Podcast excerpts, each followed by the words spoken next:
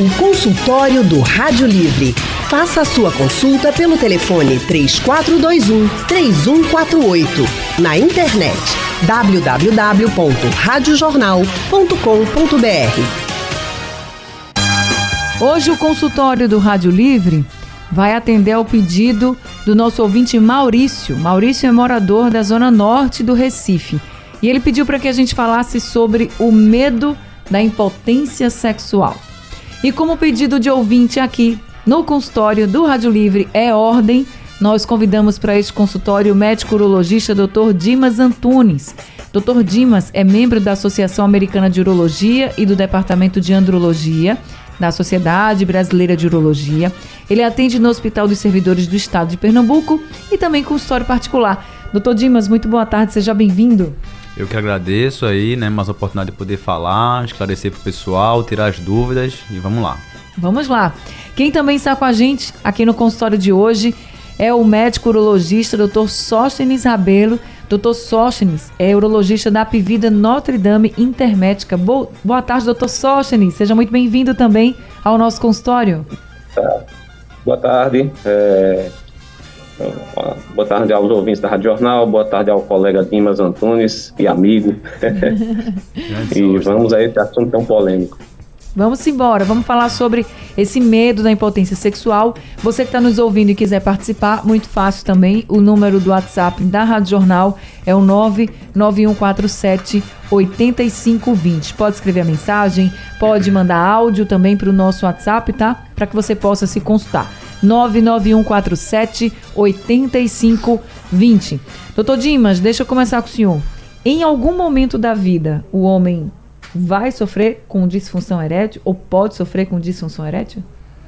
Sim, disfunção erétil, né, que antigamente se chamava de impotência sexual, é, é um problema. A gente não pode dizer que disfunção erétil é uma doença, né, uma, mais um problema, uma manifestação, que ela é muito prevalente. Né? Então, assim, em algum momento da vida, a gente pode estimar números né, de prevalência, o quanto isso é frequente à medida que o tempo vai passando.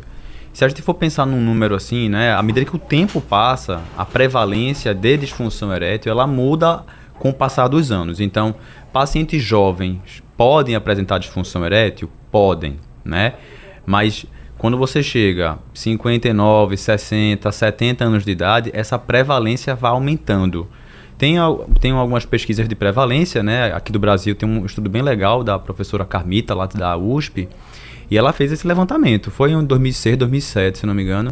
E chegou a, a algo em torno de 40% da população acima dos 60 anos de idade. Uhum. A gente pode dizer assim que, pelo menos pelo estudo dela, é, entre pacientes de 60 a 79, a 69 anos, a chance de disfunção erétil era 2,2 vezes maior, ou seja, quase duas vezes maior, e acima dos 70, três vezes maior do que um paciente entre 18 e 29 anos de idade. Então, não é que vai acontecer, mas a prevalência ela aumenta com a idade. Então, isso é verdade. É, uma, é um problema muito frequente. É um problema frequente. Agora, doutor, quando a gente fala de disfunção erétil, é esse problema que é frequente, veja se eu estou formulando a pergunta até corretamente. É uma quando um homem falha alguma vez, ou uma vez só, se ele falhar, ele já sofre de disfunção erétil, ou ele precisa por exemplo, ter essa falha, vamos dizer certo. assim, vários, em vários momentos? Essa pergunta é perfeita, porque na verdade, assim, é, é,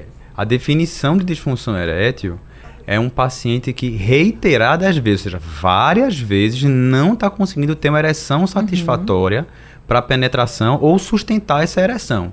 Isso, isso você falou é muito importante porque, é, às vezes, um paciente, às vezes até jovem mesmo, ele tem uma falha aqui e acolá, ou por, por uma excitação que não está adequada, ou porque ele está nervoso, e aí ele começa a entender que ele é portador de uma doença chamada disfunção erétil. Não, disfunção erétil é, é uma incapacidade de ter ou manter uma ereção é, é para um sexo penetrativo, né, com, com uma qualidade adequada para ele e para parceiro ou parceiro, é, rei, várias vezes. Não? Então, pontualmente, um paciente, um, um, homem falhar, isso pode acontecer. Outra coisa importante, pegando esse gancho que você comentou, é o seguinte: quando a gente fala em disfunção sexual, em sexual existem vários problemas relacionados à sexualidade. Né? Disfunção erétil, impotência sexual, antigamente chamado, é o mais famoso, é o mais comum No entanto, é, quando o paciente chega para a gente, a gente precisa destrinchar um pouquinho a história dele entender qual é a real queixa dele. Porque às vezes a gente tenta falar de sexo e tudo mistura ali na cabeça do paciente, não da gente, até a gente entender esse quadro de verdade. Então, disfunção erétil é incapacidade de ter ereção, de ter um pênis rígido para penetrar ou para manter ele rígido. Existem outras disfunções eréteis e às vezes o paciente se confunde. Desejo, disfunção, a perda de apetite sexual, perda Sim. da libido, de tesão, de vontade é outra história. Se o paciente não tem um desejo, ele não vai ter uma ereção boa. Ejaculação precoce é outro problema. E umas vezes um se atrapalha com o outro. Então, botar esses pingos nos is nos ajudam e ajuda o paciente a ter um tratamento mais adequado. A gente já entendeu aqui que ao passar do tempo, com a idade avançando, o homem ele pode ter sim mais risco, vamos dizer assim, de uhum. uma disfunção erétil. Não quer dizer que vai ter, isso. mas aí aumenta a probabilidade, isso já colocado em estudos, pesquisas dessa prevalência. Então, doutor Sóstenes, idade é um ponto, vamos dizer assim, fisiológico. Tem outros fatores fisiológicos que podem levar a uma disfunção erétil? Com certeza, né? Uh, a gente tem que avaliar é, o paciente sobre suas doenças, sobre é, seus, seu comportamento em relação a se faz ou não atividade física, se é um paciente obeso, se ele tem diabetes, se essa diabetes está controlada, hipertensão, se essa hipertensão está controlada, se ele já teve histórico de AVC, se ele já teve histórico de infarto, então tudo isso também vai influenciar, tá? É, existem outros fatores que são fatores psicogênicos, como o Dimas bem falou, né, a pessoa pode estar nervosa, cansada do trabalho, estressada é, por algum motivo e ele não tem uma ereção satisfatória. O doutor Sóstenes, o senhor falou aí da hipertensão. Tem um estudo, gente, do Hospital Israelita Albert Einstein, que avaliou exames de homens, são mais de 44 mil exames de homens, exames de rotina, tá? E eles concluíram que a hipertensão é o fator mais fortemente associado à disfunção erétil. Se a gente for falar de problemas de saúde, aí seguido de diabetes, problemas urinários, depressão, idade, enfim, como o Dr. Sostnes colocou aqui. Então, para que a gente possa entender, Dr. Sostnes, hipertensão, hoje em dia, muita gente tem, né? Muita gente sofre com essa questão da pressão alta e a gente está colocando aqui que é um fator de risco, não quer dizer que a pessoa que tem hipertensão vai ter disfunção erétil, mas pode aumentar o risco. Mas por que pode aumentar o risco? O que que faz no corpo da, daquele homem, por exemplo, a hipertensão, para aumentar o risco de uma disfunção erétil, doutor Sostnes? É, veja, a hipertensão ela, ela faz com que haja uma lesão né, nos, nas artérias cavernosas, que são os vasos que levam né, o sangue até o, o, o pênis para que haja uma ereção. Tá? É, para ter uma ereção, é, tem que ter sangue. Você tem que ter uma bomba boa, você tem que ter um coração bom, você tem que ter um sistema de condução bom, que são os vasos, né? E você também tem que ter hormônio em, em, em adequada quantidade. Uhum. Tá? Como o doutor Sóstenes também falou, infarto, AVC, a gente pode dizer, doutor Dimas, que problemas cardiovasculares também podem estar associados? Com certeza. Então, assim, eu, eu gosto de dizer que disfunção erétil muitas vezes ela é a ponta do iceberg, né? Então, aquele bloco de gelo que fica lá, né, nos mares, a gente tá vendo a pontinha dele lá, tá vendo só uma pontinha do gelo, né? Tem muito gelo para baixo, embaixo do mar, né? Então, quando a gente fala que um paciente tem disfunção erétil e, e eu procuro ativamente perguntar sobre isso no consultório, eu vou dizer por quê. Porque disfunção erétil ela pode ser a primeira manifestação de uma disfunção arterial. Então, é, a artéria, como o Sóstenes colocou, as artérias principais que irrigam o pênis são as artérias cavernosas, que tão, precisam se encher de sangue para que o paciente tenha uma ereção satisfatória, né, complementando o que ele colocou. Então, para você ter uma ereção boa, você tem que ter boa condução, ou seja, os nervos devem estar legais. Você tem que ter uma boa arquitetura peniana, com uma boa é, com a, a, musculatura lisa, que precisa ficar relaxada para que o sangue chegue, precisa estar tá legal. Você precisa ter um bom nível de hormônio masculino, principalmente testosterona, e você tem que ter uma boa irrigação arterial.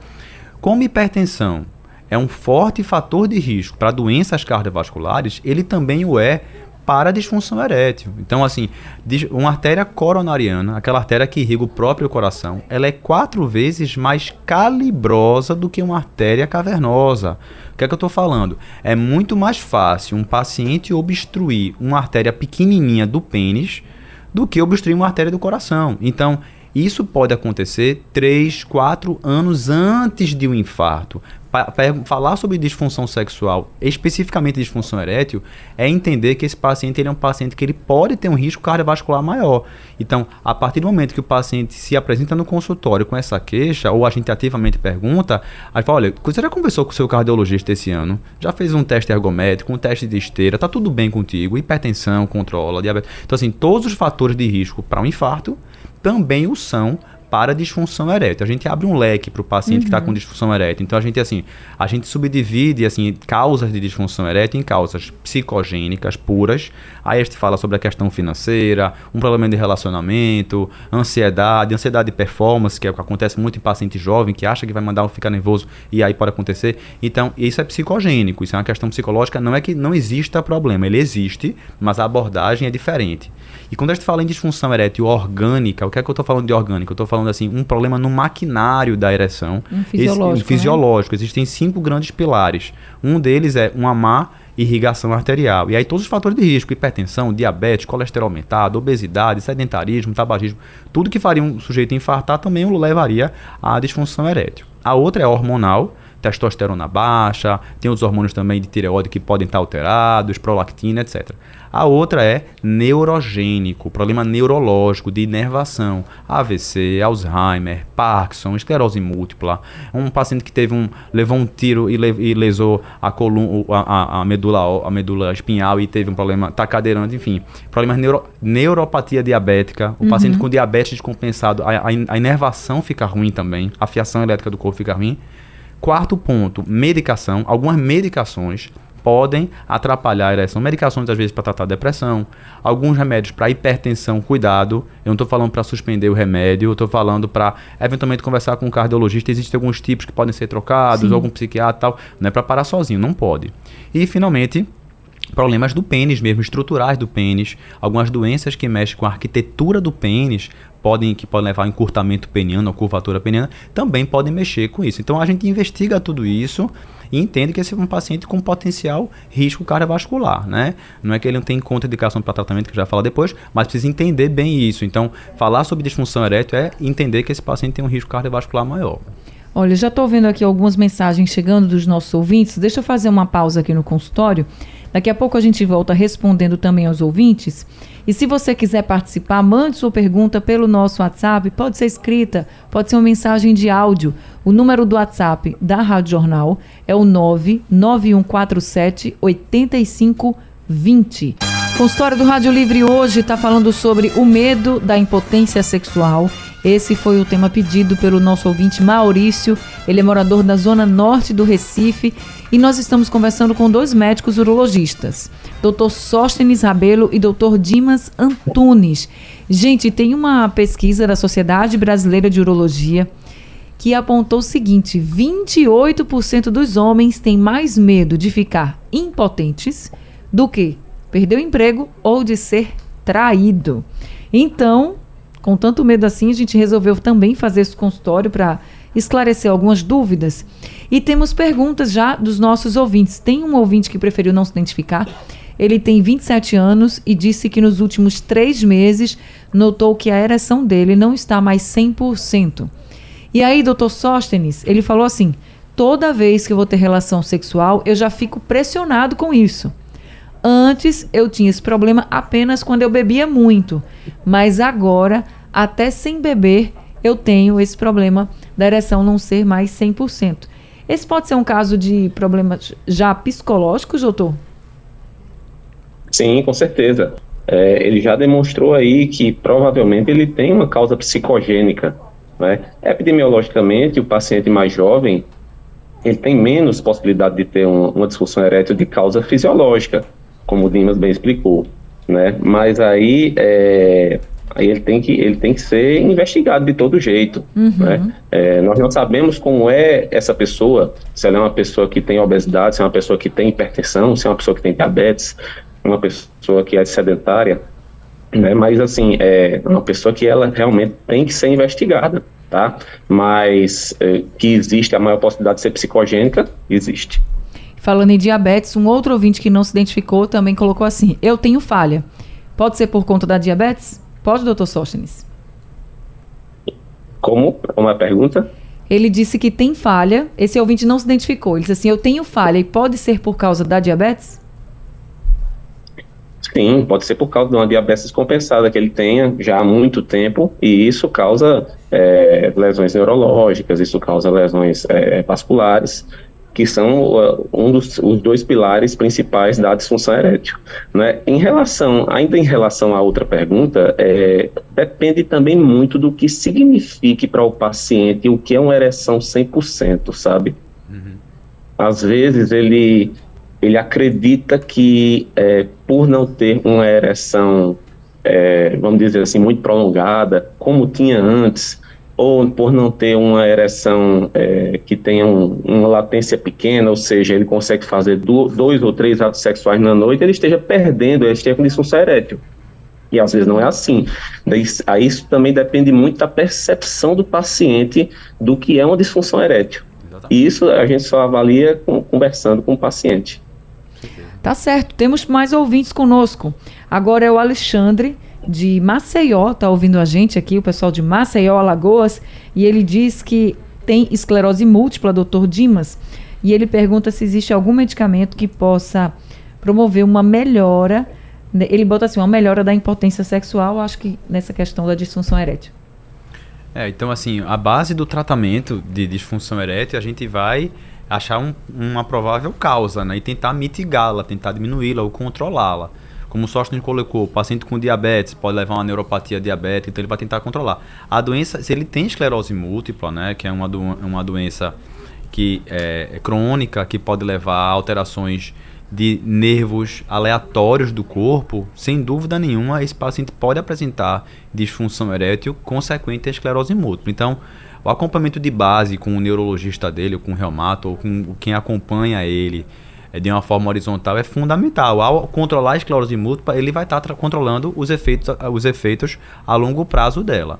Mas isso não muda a gente em relação às linhas de tratamento para disfunção erétil. Então, uhum. independente da causa do paciente, é, é, se eu já, já sei que tem uma causa base, independente da causa, a gente tem três linhas de tratamento. Quando eu falo em linha de tratamento, é, o que é que a gente escolhe como primeira opção, como segunda opção e como terceira opção no tratamento de disfunção erétil. Isso não muda de acordo com a causa, né? Então, quais são as linhas de tratamento, né? Para explicar o que eu estou falando. É, uma delas, a primeira linha de tratamento, são medicações por via oral. Né? Hoje em dia, na verdade, existe uma tônica, existe um cuidado de tentar, já na primeira consulta, explicar para o paciente o que é que tem disponível para o tratamento dele, até para ele entender como é que ele vai, é, é, vai manejar o seu cuidado. Então essas linhas, ele fala assim, primeira linha, né? Classicamente é as medicações por boca, medicações por via oral, que são é uma classe de drogas, que são os inibidores de fosfodiesterase tipo 5. E aí existem várias no mercado, sildenafila, tadalafila, é, vardenafila, essas filas da vida que tem vários nomes comerciais super famosos, é, elas podem ser utilizadas sob demanda. O paciente vai tomar uma, duas horas antes, meia hora antes da relação.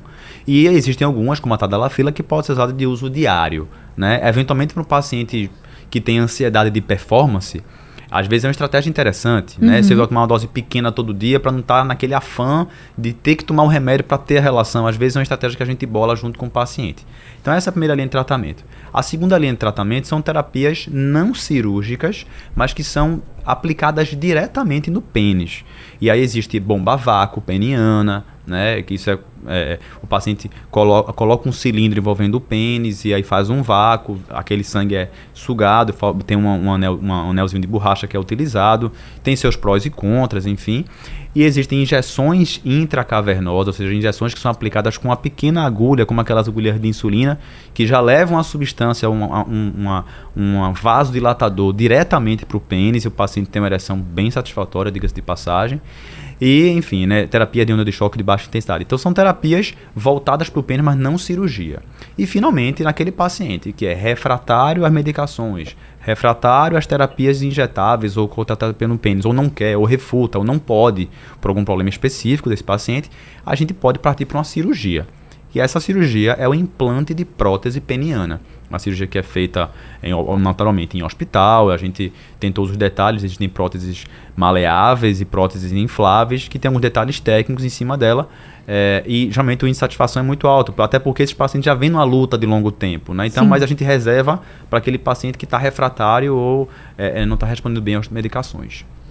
E normalmente essa, esses implantes, eles são feitos com recorrência ou é realmente o último, último caso assim que vocês decidem fazer? São feitos com o último caso. Porque uma vez, uma vez prótese, sempre prótese. Né? Então, assim, a gente precisa selecionar bem esse paciente e explicar o que é que a prótese vai trazer para eles. Né?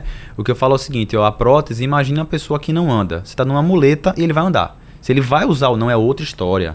Então, as pessoas me perguntam muito, é, doutor, quando vai colocar prótese, é, em relação a como é que é a sensibilidade e como é que, como é, que é o desejo? Eu falo, olha, o desejo ele vai acontecer com o sim apesar da prótese. Desejo, tesão, libido, vontade é outra, lubrificação é outra coisa, né? Então, é, então sensibilidade, a sensibilidade é a mesma. Na verdade, você está deixando um pênis que estava flácido no estado rígido. Se o paciente vai... E aí eu sempre oriento, a, o, é, quando vou fazer uma cirurgia de prótese, a trazer a parceira ou parceiro para explicar um pouquinho como é que é, para ele participar também uhum. do pós-operatório e ajudar a, a, a, a satisfação do casal, né? Sucesso cirúrgico não é igual a satisfação. Né? Às vezes você faz uma cirurgia, para mim tá tudo tranquilo, tá perfeito, mas o paciente não está satisfeito. Por quê? Porque ele não, não, não, compreendeu bem aquilo que a prótese ia trazer para ele. Então, é, é, é, tem esses detalhes que não só passam pela questão técnica, mas também do envolvimento do casal, né?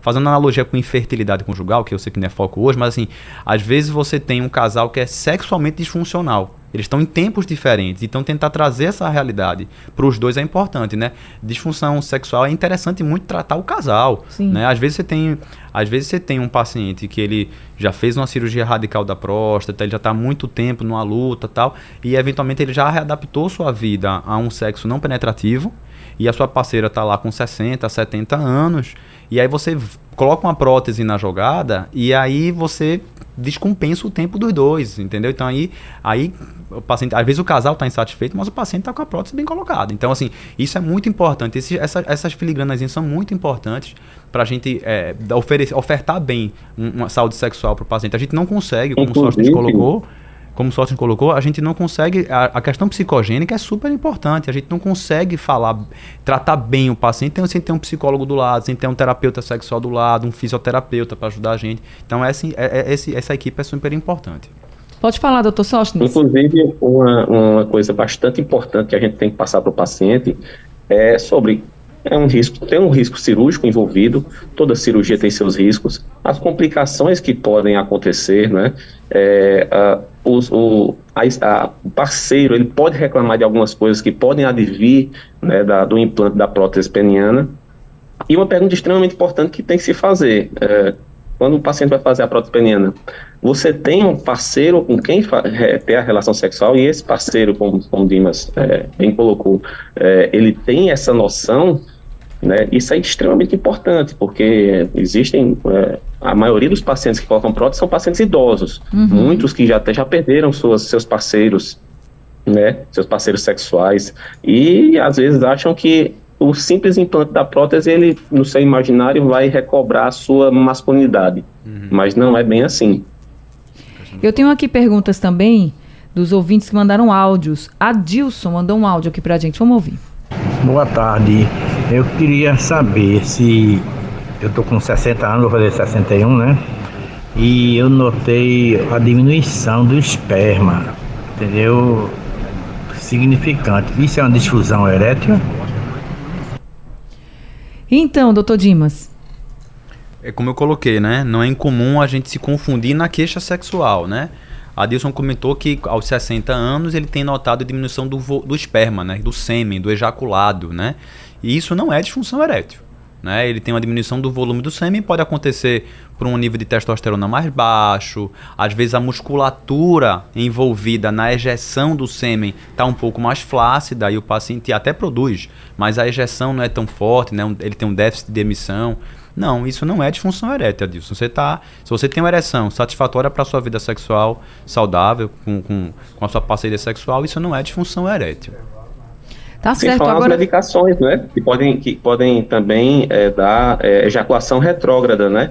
Uhum. É, a ejaculação retrógrada é quando a, o ejaculado, o sêmen, ele não sai pelo pênis, ele volta para a bexiga. E algumas das medicações usadas para hiperplasia prostática benigna podem, podem dar esse sintoma. E a pessoa pensa que não está ejaculando por outros motivos, mas é por causa de, de uma medicação. Tem mais um ouvinte aqui, só que esse ouvinte preferiu não se identificar. Vamos ouvir. Boa tarde, Anne Barreto. Boa tarde, doutores. Só não vou me identificar, mas já que estão falando de expulsão erétil, tenho 57 anos, peso 101 quilos, mas eu fiquei curioso, porque, modéstia à parte, com todo respeito, né, à audiência, mas todo dia, todo dia, tenho relação com a minha esposa e dura mais ou menos de 15 a 18 minutos. Mas isso é todo dia, todo dia. Isso é normal ou é psicológico? Obrigado, boa tarde. Obrigada também, doutor Sóstenes. É, bem, é, esse paciente aí, ele não tem nem disfunção erétil alguma, né? É um paciente que tem relação sexual todo dia, né? E não, não, é, não tem nenhum sinal aí de que ele, é, de que ele tem uma disfunção erétil. Pode ser que ele venha a ter no futuro?